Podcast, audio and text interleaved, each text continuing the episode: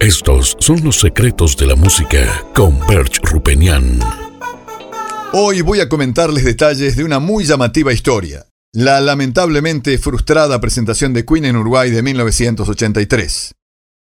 Pero antes, veamos cómo y cuándo se conoció a la banda, se descubrió la banda en nuestro país. Lord James era un pequeño y popular local en Positos, en Juan María Pérez Casi Benito Blanco, que vendía libros, revistas, cigarros y artículos de bazar, y que a partir de 1970 también incorporó la venta de discos importados. La familia Zambrano, Héctor, Elvira y Andrés se encargaban del mismo. Yo conocí a Héctor y a su hijo Andrés de vernos muchos domingos siguiendo y sufriendo a nuestro querido equipo de River Play en el Parque Saroldi, en el Prado. Nos encontrábamos a menudo en Lord James con muchos amigos, todos fanáticos de la música, y de esa manera nació una gran amistad con Andrés. En uno de los tantos encuentros en el local de Positos, allá a mediados de 1973, surgió la idea de Andrés de crear un nuevo programa en Independencia, diferente al estilo musical tradicional pop de la radio. Así nació, el 4 de diciembre de 1973, a las 19 horas, News Rock, con la conducción de Andrés Zambrano y César Luongo. Un programa dedicado a descubrir y promover nuevas bandas rockeras de excelente nivel y poco conocidas en nuestro país. Y en el primer programa de News Rock presentaron a un nuevo grupo que los había impresionado notablemente con su álbum debut. Se trataba de Queen. Nos impactó inmediatamente la artística, muy bien lograda de su primer álbum, un logo de Queen muy llamativo, creado por Freddie Mercury, quien además había elegido el nombre de la banda. Nos enteraríamos tiempo después que Brian May no estaba muy de acuerdo con el nombre, pero finalmente accedió ante la insistencia de Freddy. Keep Yourself Alive fue el primer corte que elegimos de ese álbum, que recibió además mucha difusión en Impactos en 1974.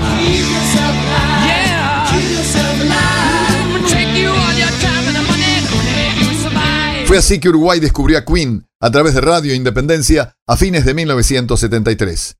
Su álbum debut, simplemente llamado Queen, que tenía marcadas influencias del heavy metal y el rock progresivo de la época, tuvo muy buenas críticas en Europa. Un año más tarde, casi a fines de 1974, estrenamos en Impactos el nuevo trabajo de la banda, Killer Queen. Killer Queen tuvo notable respuesta de público. Allí el suceso comenzó a ser masivo. La banda era ya reconocida en Inglaterra y Europa por su versatilidad y sobre todo por el talento y carisma de su líder, Freddy, que en escena se lucía ampliamente. A fines de 1975, Queen lanza un nuevo álbum, Una noche en la ópera, que incluía un corte célebre, Rapsodia Bohemia.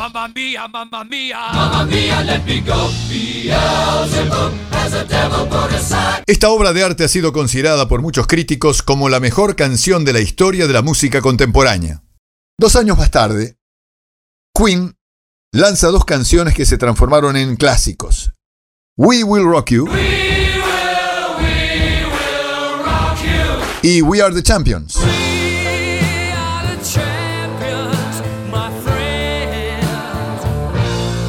Ni Freddy ni Brian se imaginaban que estas dos melodías se transformarían a partir de ese momento en himnos utilizados en muchos acontecimientos deportivos pioneros en el mundo de las arenas rock. En junio de 1980, Queen inicia su gira de Game Tour en los Estados Unidos. Y a fines de febrero de 1981 llegan por primera vez a Sudamérica con cinco shows en la Argentina. La idea surgió del empresario argentino Alfredo Capalvo, quien era muy conocido por representar a figuras como eh, Joan Manuel Serrat y Julio Iglesias. Era la primera vez que incursionaba en el mundo del rock y lo hacía con la banda más exitosa del momento en todo el mundo, Queen. La presencia de Queen en Argentina fue un tremendo suceso que superó todas las expectativas. Más de 300.000 personas asistieron a los shows. De la misma manera que la Beatlemania en los 60, Queen provocó una locura colectiva absolutamente inédita hasta ese momento en la Argentina. El 28 de febrero debutaron en Vélez con un suceso que fascinó a todo el país. Un enorme escenario, parrillas de luces móviles, una formidable potencia de sonido, fuegos artificiales, una presentación impecable y una performance inolvidable de un Freddie Mercury en su esplendor. El fanatismo por Queen era descomunal en toda Argentina. Incluso Diego Maradona apareció en el recital despedida de Vélez, presentado por el propio Freddy ante el delirio de una multitud de 60.000 fanáticos embelesados con la banda. Diego dijo a la multitud, le quiero agradecer a Freddy y a Queen por hacerme tan feliz. Y ahora, otro muerde el polvo.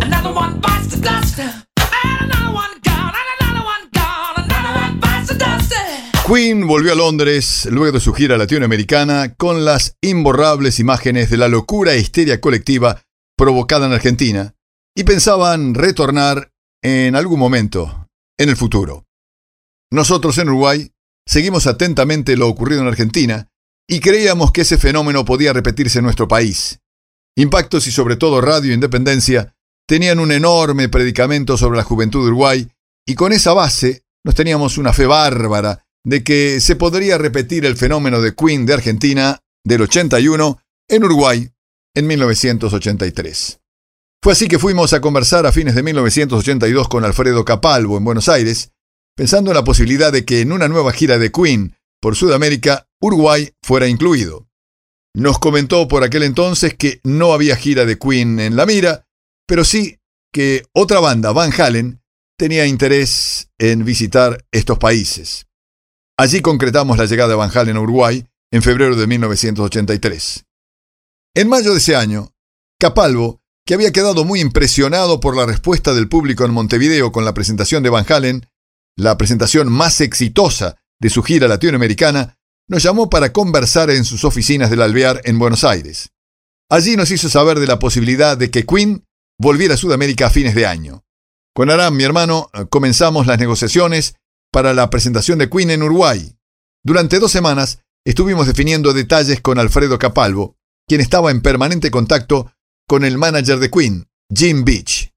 La fecha determinada para el concierto en Uruguay era el miércoles 23 de noviembre, y luego de una dura transacción, se llegó a la cifra de 100 mil dólares como primer pago que debería hacerse en Londres. 100 mil dólares de 1983, hace casi 40 años, yo diría un millón de dólares actuales, era mucho dinero, pero le teníamos confianza a Quinn. Fuimos a conversar con un buen amigo, el doctor Joaquín Reyes Delgado, director del Banco del Plata. El Banco del Plata era además en ese momento el banco con el cual trabajábamos, y Joaquín era uno de los tantos escuchas de Impactos y Radio Independencia que tenía muy claro lo que significaba traer a Uruguay a una banda de tamaño porte. Le planteamos la posibilidad de apoyarnos en este plan y nos pidió que le lleváramos, que le presentáramos el proyecto del espectáculo, es decir, eh, la idea de la cantidad estimada de entradas que se venderían, el monto esperado de recaudación, de los sponsors, gastos previstos, etc., para presentar al directorio del banco. Una semana más tarde tuvimos el OK. El monto fue depositado en un escrow account, una cuenta que garantizaba que el dinero fuera liberado luego del cumplimiento de ciertas condiciones. En nuestro caso, cuando se firmara el contrato definitivo entre Queen y Radio Independencia. Fue allí que planificamos el viaje a Londres para concretar la llegada de Queen a nuestro país. En mayo de 1983, en plena primavera inglesa, llegábamos a Londres. Me acompañó en este viaje Joaquín Reyes Delgado, muy conocedor de todos temas legales y bancarios, y Coqui Capalvo, hijo de Alfredo, encargado de organizar la gira latinoamericana. Y la llegada a Londres no comenzó de la mejor manera. Era la quinta o sexta vez que visitaba la ciudad, siempre sin problemas. El paso por inmigración había sido siempre un trámite para mí. Pero esta vez la cosa cambió, y cambió porque cuando me pregunta el oficial cuál era la razón de mi visita, le respondí negocios. ¿Qué clase de negocios? Y allí le contesté la verdad, que venía a Londres a contratar a Queen para un show en Uruguay. Le cambió la cara al oficial. Por supuesto, no me creyó y comenzó a preguntarme todo tipo de detalles. Para colmo, el oficial hablaba un inglés muy cerrado, nada claro, y como si esto fuera poco, toda la documentación de la negociación la llevaba el doctor Reyes Delgado, quien ya había salido de inmigración del aeropuerto. Fueron 15 minutos bastante tensos, hasta que finalmente dio el ok y me autorizó la estadía en Londres en el pasaporte por solo una semana. Así comenzó nuestro periplo de cuatro días en Londres. Esa misma tarde nos alojamos en el Royal Garden Hotel, en la exclusiva zona de Kensington, a solo dos cuadras de las oficinas de Jim Beach, el manager de la banda. Era el hotel que él nos había recomendado. Con una espectacular ubicación, desde las ventanas de nuestra habitación podíamos ver los jardines del Palacio de Kensington, en el que vivían por aquel entonces el príncipe Carlos y su esposa Diana. A la mañana siguiente fuimos al encuentro de Jim Beach en sus oficinas muy cercanas, en el primer piso de una típica casa de la zona de Kensington. Una clásica oficina inglesa, muy sobria, en la que solo se destacaban fotos de Queen en las paredes y los diferentes premios obtenidos por la banda. Allí nos comentó que Queen había decidido tomar gran parte de 1983 como año sabático y que la única opción que consideraban era volver a Sudamérica en el mes de noviembre. Discutimos bastante sobre los detalles y sobre todo las exigencias que el grupo pretendía. El preacuerdo final llegó luego de dos días de duras negociaciones. Quedó claro que el contrato definitivo se firmaría luego que los empresarios brasileños, que tenían a su cargo la pata más importante de la gira y que habían eh, firmado un preacuerdo por cuatro shows en San Pablo y Río de Janeiro, cumplieran con las condiciones de pago acordadas. Se determinó además que en el mes de agosto iba a llegar a Montevideo una avanzada de técnicos ingleses que inspeccionarían el Estadio Centenario para dar el ok previo al show. Un apretón de manos final sellaba un acuerdo que para nosotros era memorable. Nuestro sueño se había hecho realidad. Queen se presentaba en Uruguay. Lo habíamos logrado. La negociación, que comenzó siendo muy dura al inicio, fue cambiando de tono y finalizamos en muy buenos términos con Jim Beach. Nos contó cómo conoció a Queen en 1975 cuando vinieron a verlo como abogado. Freddy le comentó en ese primer encuentro que estaba bastante molesto, porque luego de haber grabado tres álbums, el manager de Queen se había comprado su segundo Rolls Royce, mientras ellos cobraban 60 libras por semana. Fue el propio Freddy quien bautizó a Jim Beach como Miami Beach, nombre con el que aparece en la película Rapsodia Bohemia. Y antes de despedirnos, Jim nos invitó en nuestra última noche en Londres a visitar la famosa discoteca, la más exclusiva por aquel entonces en Londres, Annabelle's, en Berkeley Square. Era un club privado al que solían concurrir miembros de la nobleza y del jet set mundial. Eran habitués allí, entre otros, el príncipe Carlos, Frank Sinatra y Aristóteles Onassis. Nos sorprendió primero el nivel de seguridad para entrar al club. No estábamos acostumbrados en aquella época a lo estricto que eran las medidas que en Londres ya eran usuales. Se comentaba por aquel entonces, como ejemplo, que se le prohibió la entrada a los Beatles, sí a los Beatles, porque no tenían los zapatos adecuados. Como estábamos en la lista de invitados, nuestra entrada fue muy rápida. Algunos detalles. Los hombres debían vestir con camisa, corbata y saco que no se podían quitar ni siquiera cuando bailaban. A las chicas se les permitía usar pantalones. Los jeans estaban prohibidos para todos. La única excepción en materia de vestimenta era Mick Jagger. La movida estaba en el sótano de la mansión, una discoteca puesta a todo lujo, con un sistema de luces sorprendente y una escenografía muy inglesa pero llamativa a la vez. Lo mágico de Annabelle's era que nada de lo que pasaba allí dentro trascendía la prensa.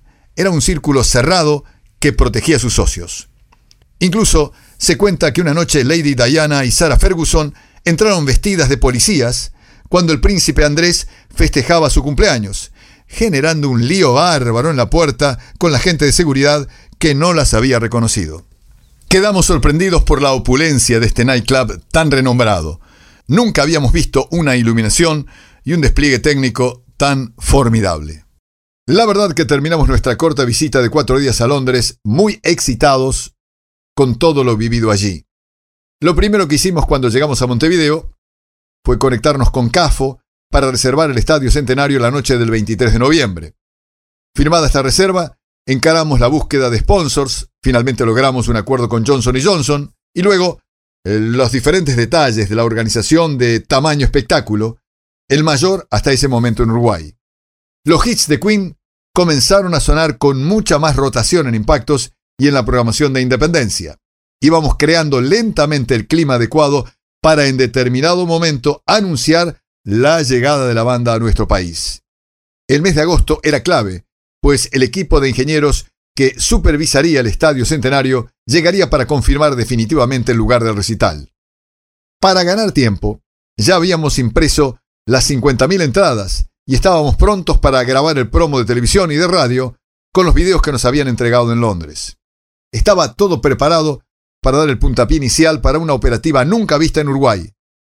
Pero, lamentablemente, todo se cayó una fría mañana de agosto, cuando recibimos un telex de Jim Beach que nos informaba que ante el incumplimiento de los empresarios brasileños de los pagos acordados, la gira se suspendía. Podrán imaginarse cómo quedamos. Nos comunicamos esa misma mañana telefónicamente con Jim Beach y nos confirmó que la gente de Brasil no había honrado sus pagos y ante nuestro estupor por esta suspensión nos reiteró lo que nos comentó en sus oficinas de Londres. La gira se basaba en los recitales de Brasil, sin ellos era imposible realizarla. El sueño se había transformado en desilusión. Queen volvió a Brasil en enero de 1985 como parte del show Rock in Rio. Nunca más viajó a Sudamérica. El 9 de agosto de 1986, en el World Park en Inglaterra, Freddie Mercury y Queen se despedían de los escenarios mundiales sin saberlo. Fue su último show, su último recital. Meses más tarde, a comienzos de 1987, Freddie fue informado que padecía SIDA. Cuatro años después, un 24 de noviembre de 1991, fallecía Freddie Mercury. Comenzaba la leyenda. Estos son los secretos de la música con Berch Rupenian.